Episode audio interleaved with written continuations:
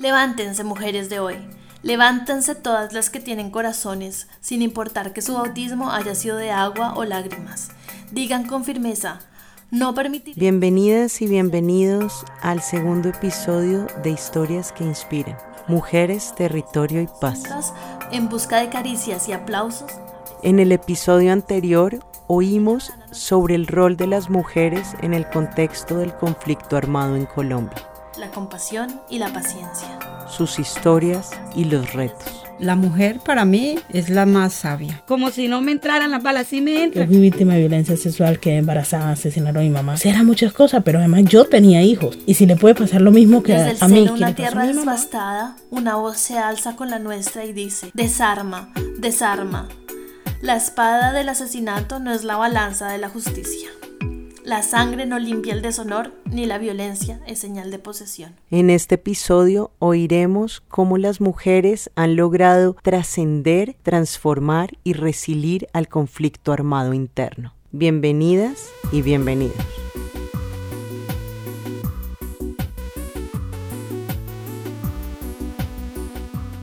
Antes de comenzar, queremos aclarar que las voces de las mujeres que relatan sus historias no se mencionan por solicitud de algunas de ellas. El fenómeno de lo que pasa en Colombia con la mujer es muy interesante en términos de las investigaciones, por ejemplo, a nivel académico que se han hecho en temas de, por ejemplo, educación para el desarrollo o aprendizaje global o transformación social. Muchos de los principios que estas áreas de investigación que en academias muy reconocidas plantean como el núcleo de lo que es la transformación para gobiernos, para ONGs, para instituciones y entidades de todo tipo en el mundo y que incluso eh, replantean como los procesos de desarrollo y cómo innovar a nivel de desarrollo para que el desarrollo sea colectivo con una mirada multiactores en donde la, las diferencias se ponen en el centro y que se consensúan. Todos estos principios y todo esto que ha, se ha volcado a hacer la academia de reinventarse los procesos de desarrollo y es acercarse a la justicia social a través de esto. Cuando uno ve los ejercicios que estas mujeres nos están están narrando y que hacen en los territorios es como es obvio y es innato ellas lo tienen, ellas no tuvieron que pasar por la academia para aprender cómo generar todos estos procesos que los gobiernos están buscando y están buscando profesionales que se gradúan de estas academias con estos conocimientos para poder incorporar en los territorios. Y uno ve en Colombia que estas mujeres lo tienen, ya lo saben, ya de hecho lo que necesitamos es aprender de ellas, que las academias aprendan de ellas, que las academias, los gobiernos, las ONGs, las entidades y la ciudadanía entera aprenda de estas mujeres, de los ejercicios que están haciendo, de los principios que están incorporando estas mujeres en los procesos que hacen y que generan transformación y un impacto impresionante, no solamente en sus propias vidas, porque además esto estamos hablando de procesos que implican transformación a niveles individuales muy profundos, de, de trascender traumas hasta impactar el medio ambiente y cambiar entornos para toda una sociedad, más allá de sus familias mismas. Bueno, nosotros siempre pues... Digo por Támesis, aunque también en el COA he estado pues en muchos municipios escuchando la historia de, de las mismas personas de los pueblos y se ha vivido violencia de muchos grupos. Y uno ya con, con el conocimiento que va adquiriendo en el COA se va dando cuenta de que los grupos eso es estratégico, porque ellos llegan y uno dice, pero ¿por qué llegaron a ese territorio? ¿Qué están haciendo? ¿Qué grupo es? Bueno, y ya después uno se da cuenta que, que ellos vienen como cuidando los territorios para hacer los monocultivos. Después de los monocultivos eh, eh, llegan las, las empresas mineras o las extractivistas, las que también trabajan con el agua. Entonces, eh, yo digo que una gran parte de la violencia es como un paso que ellos van dando para ir organizando los territorios e ir desplazando las comunidades campesinas e indígenas y las otras empresas venir y ubicarse ahí y adueñarse de los territorios. Porque la Guajira también fue un espacio donde hubo mucha presencia de grupos armados hace ya alrededor de 8 o 9 años y bueno, hoy en día también sigue, pero no es tan fuerte como en esos momentos. Algunas mujeres incluso se quedaron en el camino, desistieron de su vivienda por ese miedo también, porque ya la guerra nos había acostumbrado a que era que teníamos que sufrir y nos los habíamos metido en la cabeza. Pero ellas dijeron, no, no vamos. Muchas desistieron de su vivienda.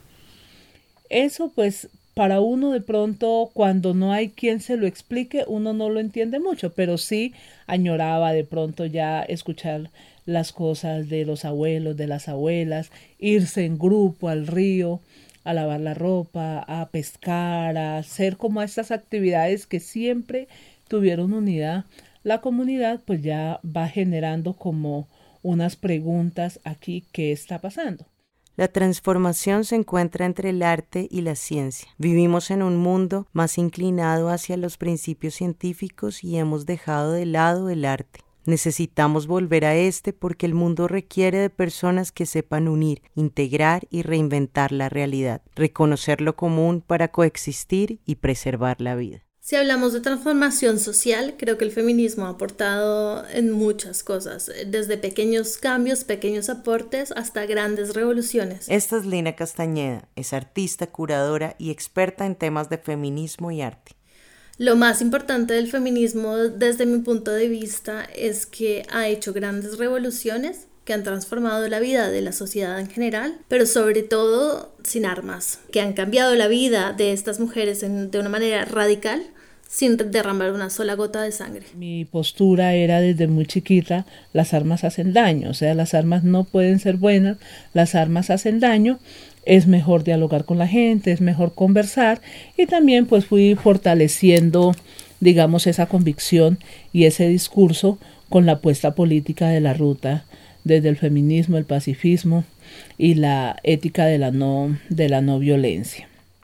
Cuando decido fundar a narrar por todo esto, porque yo viví todo eso y no tuve a nadie. No había una organización, no había una oficina, no había una persona, bueno, más allá de mi papá y de esa fe que yo tenía. Por eso Narrar tiene la escuela de formación, ya recuperando nuestros derechos, pero también nuestros deberes y nuestros principios. Y dijimos, bueno, ¿y cómo hacemos para que las mujeres hablen? Entonces hicimos la olla comunitaria y nos veían echando la papa, los paramilitares y todo, y los grupos. Ve, ahora estás bien haciendo sancochos, que así nos decían. Y, y vengan y den, pues a veces hasta nos pedían porque lo hacíamos en la calle, en el patio y todo. Entonces, cuando ya veíamos que no estaban ellos, con esas 10 le decíamos, mire, nosotras queremos armar una organización para contar y sanarnos esto y para buscar la verdad y justicia. Entonces narrar tenía claro que las mujeres se tenían que sanar para poder llegar a la justicia de género y restablecimiento de derechos. Hoy es nuestro objetivo. Yo creo que por eso narrar ha persistido y permanece como una organización perseverante en el territorio, porque no nos vamos por las modas. La moda del desplazado, y con todo el respeto, la moda de las víctimas de violencia sexual. Y la moda entonces de los desaparecidos. Y nos vamos por moda. No. Narrar siempre ha sido la sanación, que es la parte psicosocial, pero su objetivo principal siempre ha sido acceso a la justicia de género de nuestros derechos vulnerados en el conflicto armado. Entonces, si a ti te vulneraron,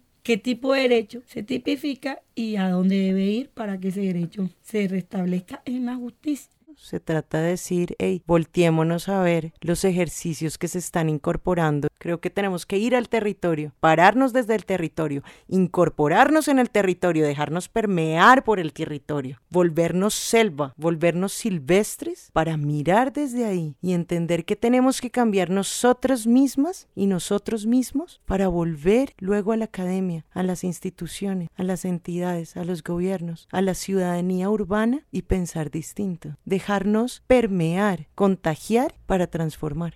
Yo era una mujer que nunca en mi vida me hablaron de derechos y que si me violentaban yo tenía que callarme. Y creo que eso fue una de las primeras y yo se lo agradezco muchísimo a la liga. Es eso que un día yo también le conté a Juliana que lo primero que me dio la liga fue voz. Pero me dio voz desde mi sentir como mujer porque cuando yo, yo me escuchaba yo misma y decía, mi voz es lo más importante que tengo sufragismo, digamos, es como el cambio social más importante y más eh, visible porque ha llevado a una repercusión legal, ¿no? Los, los países han tenido que cambiar su legislación, permitir el voto a la mujer. En 1946, la ONU llama la atención a las naciones de América que no habían incluido en sus constituciones el derecho al voto femenino. Gracias a esto, diez años después, en 1956, se expide la primera cédula femenina con el nombre de Carola Correa de Rojas, esposa del entonces presidente de Colombia, general Gustavo Rojas Pinilla, quien a los 51 años de edad obtuvo su documento de ciudadanía con el número 20 millones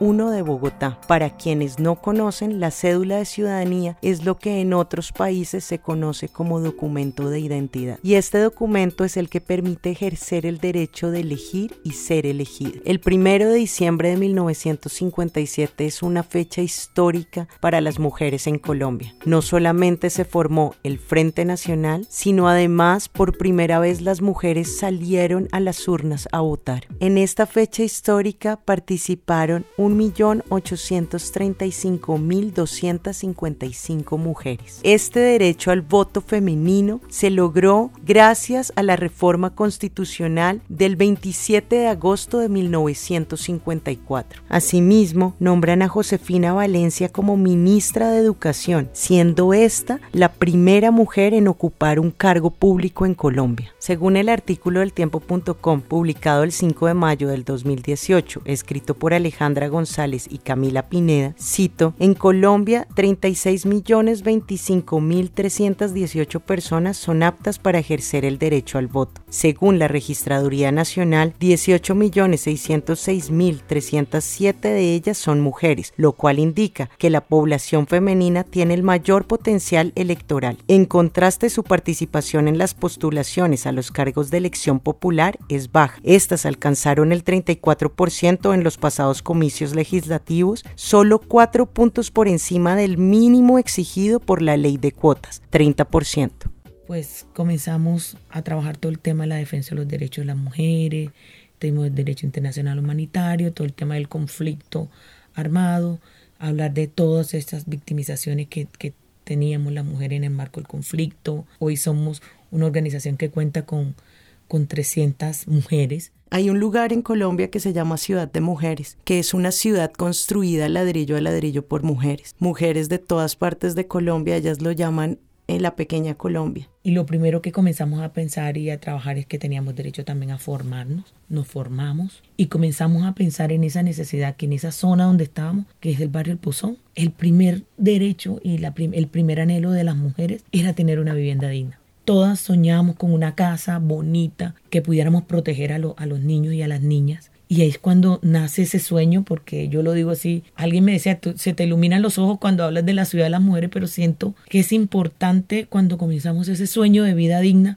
ni no sabíamos cómo lo íbamos a hacer, pero lo único que teníamos era ese sueño de vida digna, de tener una casa que, que pudiera generarnos a nosotras mismas esa protección, porque desafortunadamente el Estado colombiano en ese momento era invisible, pero nosotras comenzamos ese sueño solas y en Ciudad de Mujeres, una vez hablando con un joven, un hombre joven de 14 años, 15 años, le pregunté qué es lo que te gusta de vivir en Ciudad de Mujeres y me respondió, lo que más me gusta vivir en Ciudad de Mujeres es que ya no tengo que ser violento. Porque acá ya puedo ser yo. Cuando vivía donde vivía antes, tenía que estar en un estado siempre de defensa siempre tenía que estar pensando quién me iba a atacar y yo a quién iba a atacar de vuelta. Acá estoy relajado. Lo bonito de ese proyecto es eso, que se vincularon los maridos de las mujeres, porque ellos se mantenían que no, es que esto es solo de mujeres. No, los hombres se vincularon a este proceso y comenzaron a entender por qué nos habíamos organizado y comenzaron a entender la lucha y resistencia que ha tenido esta organización. Imagínate, pues ya tenía yo esposo, pobrecito sufría conmigo porque yo era muy dura y había puesto muchas condiciones para para que la relación funcionara. Y la primera condición que puse, no soy ama de casa. Ya había rechazado dos propuestas matrimoniales por eso, porque ellos querían que yo renunciara a ser maestra o a ser una empleada pública para poderme casar con ellos y tener hijos y ellos se les nunca supieron quién era yo realmente y propone matrimonio con esas condiciones y me tocó decir, no es conmigo que se van a casar, porque esa no soy yo. Y nosotras como organización de mujeres empezamos a, a mirar que para los hombres era muy difícil el contexto, supremamente difícil y que entonces las mujeres tendríamos que sacar un poco a flote estrategias que permitieran no llenarnos de tanto miedo, no llenarnos de tanta angustia, pero sí poderle decir a los armados de alguna manera que no estábamos de acuerdo con las armas y que el territorio nos pertenecía a todas y a todos y que no era a través de las armas que íbamos a sacarlo adelante. En las últimas décadas hemos creado acciones en red, hemos volcado a las calles a movilizar, hemos intentado cultivar una noción de comunidad, emprendido iniciativas que plantean nuevas dinámicas culturales, económicas y sociales, hemos revivido el potencial creativo para transformar, pero aún podemos lograr mucho más conectando las áreas de conocimiento. Si nos situamos en el medio, si pensamos de forma integral y si nos hacemos cargo de ser parte, de ser parte del mundo, y esto quiere decir del problema y de la solución. Hola, soy Kitty, soy consultora de desarme. Trabajé en la cuestión de cómo afectan las armas de fuego la vida de las mujeres. Es un tema poco estudiado, pero que la mujer en la casa siente un gran peligro sobre lo que sucede allá adentro. Lo que sucede dentro de los hogares eh, siempre está tratado como la vida privada. No tenemos un interés sobre lo que suceda adentro de la puerta de los hogares. Y hay un riesgo mayor cuando hay un arma de fuego en la casa. Entonces se, se miró bajo ese punto de vista. Pareciera que no sucede nada porque cada vez hay más mujeres asesinadas por sus parejas o sus exparejas y no sé si es que ahora se conoce más, se divulga más o el hecho de que haya mayor autonomía de las mujeres, entonces eh, los hombres no soportan esa autonomía o esa libertad que las mujeres están tomando, que prefieren asesinarla o maltratarla con más rigurosidad que antes. ¿Cuál es la visión tuya de cuál es el rol de la mujer y cuál es el potencial que tenemos de transformación a través de las mujeres? Yo te tendría tres ejemplos de mujeres. El primer ejemplo es la mujer del familiar desaparecido. La desaparición forzada es uno de los delitos más fuertes que hay, de todos los hechos victimizantes que hay, porque deja a la víctima en una permanente alerta sobre dónde está mi familiar, qué le pasó y entonces la verdad, dónde está. Y son esas mujeres que a través del amor buscan a su familiar. O sea, no hay nada en contra de eso. Creo que los violentos les temen a la mujer que busca a su hijo desaparecido, busca a su papá desaparecido. Creo que no hay más temor para un violento que la mamá, una mamá preocupada, una mamá buscando a su hijo. Yo pierdo a mi mamá por los paramilitares. La orden de mi papá fue, si preguntan por su mamá, no vaya a decir que ella se la hallaron los paracos y se perdió, que allá. Te tiene que decir que ella se murió. Porque si te preguntaban, ¿y tu mamá se murió? Ay, pobrecita, yo ya no, le preguntaban a uno más. Hasta ahí llegó, Primero yo no entendía porque ella no iba a volver más. Porque papi me dice, recoja todo lo que pueda, estábamos en Aguachi, porque su mamá no va a volver más. O sea, a mi papá le avisaron que a mami se la habían llevado en una, una camioneta en Montería. La familia de mi mamá eh, tuvo un problema de tierra. Ellos están peleando hoy una finca de 300 hectáreas. Y previo a la desaparición de mami, habían desaparecido y apareció muerto uno de mis tíos que cuidaba la finca. Entonces se volvió algo en que estaba muy relacionado a, un tema de esa finca, ¿no? Y mi mamá pues no apareció más desde esa noche hasta el día de hoy. No sabemos dónde la echaron y dónde la enterraron, no sabemos nada, porque en el momento que cometen el hecho no podíamos hablar ni, ni podíamos buscarlo. Entonces cuando mi papá le informa, una tía mía le dice, Toño, coge tu y piérdete porque a Gloria se la llevan. Paraco, piérdete porque te va a pasar lo mismo, porque te van a quitar los niños, se van a, porque al no estar ella, se supone que a ellos les toca la finca, lo que le tocaba. Entonces mi papá muerto de miedo, él lo que hizo fue eso, recogernos y perderse con nosotros. Yo no podía hablar, esto que estamos haciendo no lo hubiéramos hecho. En el 2007 no lo hubiéramos podido hacer. El segundo que te tengo es el de la mujer, eh, como vimos 11.000 víctimas de minas antipersonal, la mayoría son hombres. ¿Qué pasa con ese hombre que llega a su casa sin una pierna, sin un brazo, con enfermedades? El oído va perdiendo su capacidad a través de la onda explosiva y es la mujer la que va por sus medicamentos, la que cura sus heridas, la que está con él todo el tiempo. También si es un hombre que estuvo en la guerra, es un hombre que tener problemas psicológicos, las agreden en algunos momentos, pero ella está ahí de manera constante cuidando a su familiar. Posteriormente retuvieron a uno de mis hermanos, se lo llevaron a la montaña y me fui a la montaña a buscarlo. Lo encontré, lo logré sacar, lo traje y ese día conocí al comandante de esa época cuando le pregunté que si pues mi hermano tenía que irse del pueblo para que él fuera feliz porque nosotros como familia nunca habíamos llegado a tener ningún tipo de problemas ni nada de eso. Entonces él llegó y me dijo esta frase que a mí no se me olvida hasta ahora. Me dijo, usted es la famosa Amanda. Le dije, yo no sé, señor, si famosa o no, pero yo sí soy Amanda. Lo que quiero saber es si mi hermano tiene que irse de aquí para que usted sea feliz. Llegó y volvió y me miró, se rió y dijo, aquí no ha pasado nada hasta que no reconozcamos lo común que existe en la diversidad, la vitalidad, la respiración, la existencia misma, no podremos actuar de maneras que nos permitan preservar la vida en todas sus formas en los ecosistemas, incluyendo los sociales. Que me ha tocado en medio de todo esto perder familiares, hemos perdido familiares, tengo un sobrino desaparecido hace 15 años, sabemos que fue reclutado por los las autodefensas, nunca hemos podido encontrar el cuerpo, eh, han asesinado otros familiares, eh, no de nuestro núcleo primario, pero sí eh, familiares. Desafortunadamente en la construcción del sueño de vida digna, hoy la ciudad de las mujeres, nos asesinaron al compañero Julio Miguel, el esposo de una de las compañeras, y pensamos que el sueño se quedaba ahí. Pues lo primero que pensamos, nos van a matar a todas la forma de manos criminales que hoy todavía todos estos casos están en la impunidad. Lo asesinaron en esa bloquera. No sabemos quiénes.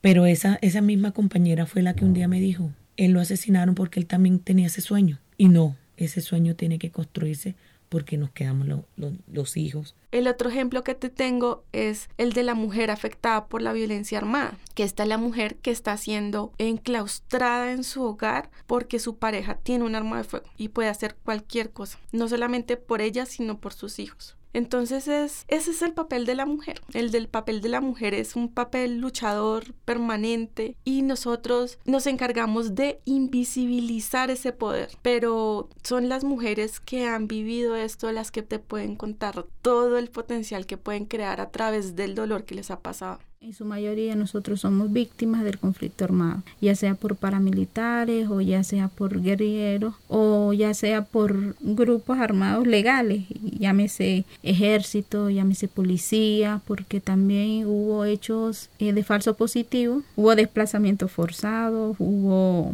masacres, crímenes, bueno, situaciones que, que afectan a nuestros derechos como pueblo, como personas, y el, actores armados, gente armada meterse en, allá. Un día nos sacaron correteadas de allá que yo no me quiero acordar ese día. Todas gritaban y todas corrían y los tipos en moto y nos sacaron.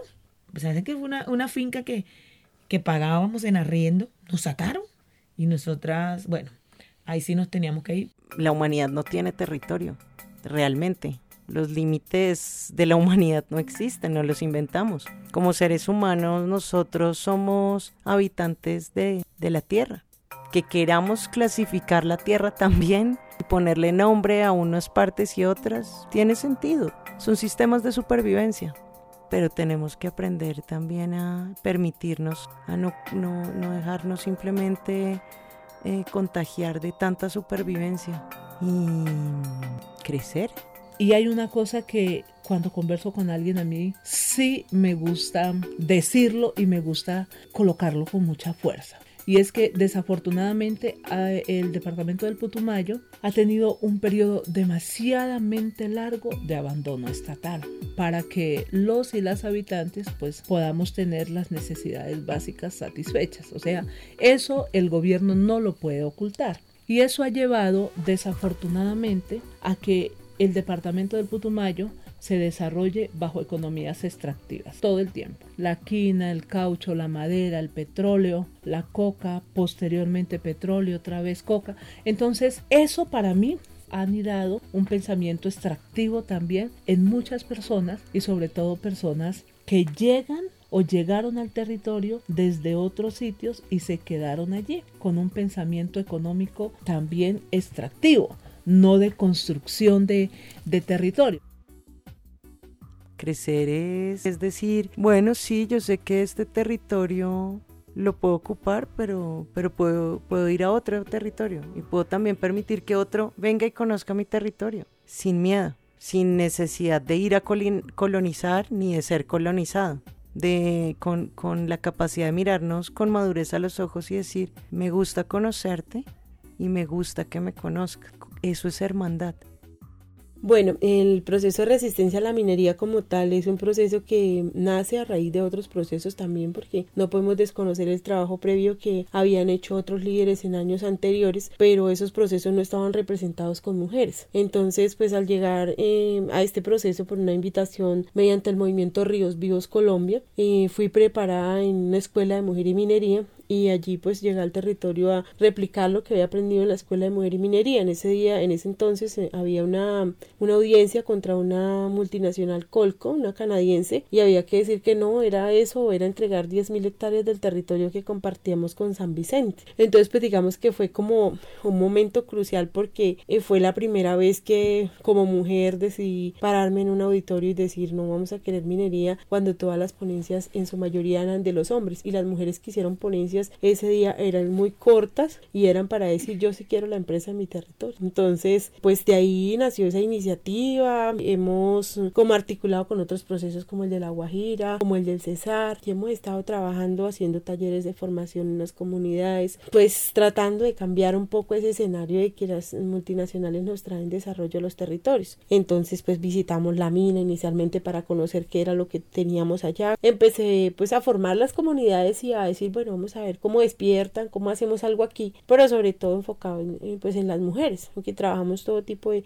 personas y para nosotros la resistencia a la minería es como las personas que dicen no a este modelo, no a, ese extractivismo, no necesariamente tiene que tener una credencial o algo de nosotros, sino hace parte de esta resistencia dentro de su corazón. Bueno, pues, ¿qué podemos contarle? Hicimos el año pasado un intercambio, el Carmen de Chucurí con Guajira, donde la idea del intercambio era las experiencias, o sea, mirar la gran riqueza que el Carmen de Chucurí tiene y la riqueza que en un tiempo la Guajira tuvo y que debido a, esta gran destrucción, a estas grandes multinacionales, en lo que se, se ha quedado, en lo que ha dejado el Carmen de Chucurí es rico por donde lo miremos. Hay de todo y se cultiva, todo lo que se siembre se da. Para que nosotros despertáramos un poco y realmente nos empoderáramos más de ese proceso y, querer y amar el territorio como tal, porque tal vez cuando a uno eh, no le no ve esas necesidades o no hace falta nada en, casa,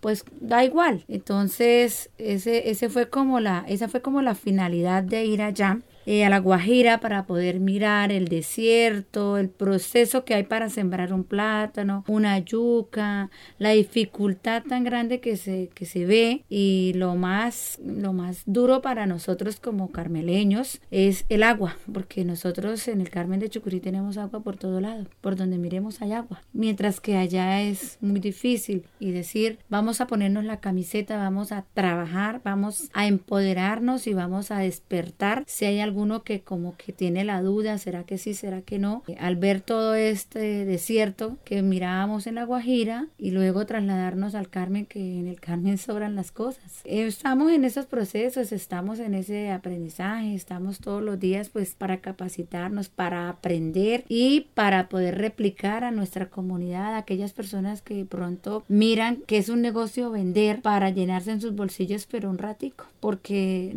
plata a futuro no vamos a comer nosotros necesitamos yuca, plátano, pescado, el agua que es el líquido vital de todo ser humano, llamémoslo plantas, animales y seres humanos. Si no tenemos eso, pues si no, si no hay agua no hay vida.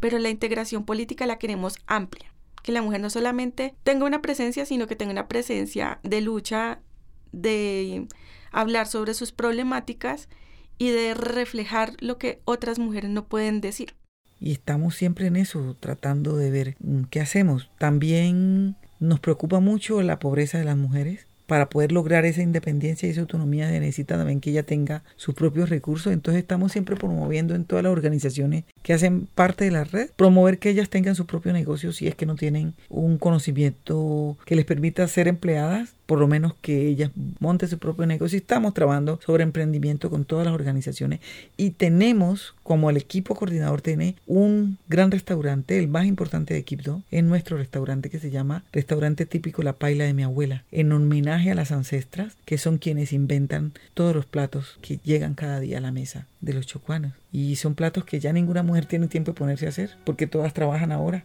Así sea vendiendo plátano en la calle en una ponchera, pero están trabajando en la calle. Ellas ya no tienen tiempo de ponerse a hacer arepas, masas, birimbí, arroz atollado. Son platos muy elaborados que las abuelas hacían. Y entonces en el restaurante los hacemos, pero ahora tienen que pagar por ellos, no antes que las mujeres. Nadie les agradecía hacerlos, pero que disfrutaban. Ahora, si se lo quieren comer, tienen que pagar. Y van a la paila de mi abuela. Y la paila de mi abuela ya llega, todo el que llega a Quito va y come a la paila de mi abuela.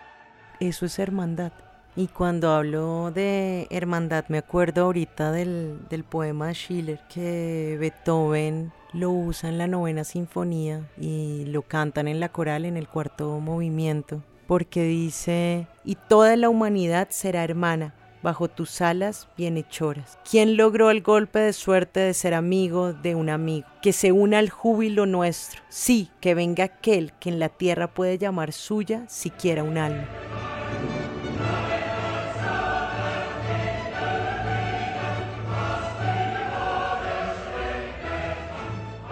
Historias que Inspiran es una producción de Meraki con el apoyo de la Fundación Heinrich Boll Colombia. Las voces de las mujeres fueron grabadas en el marco del Encuentro Nacional Mujeres, Territorio y Paz. Lina Castañeda colabora con la narración histórica desde Barcelona, España. El resto de las voces del equipo fueron grabadas en Bogotá.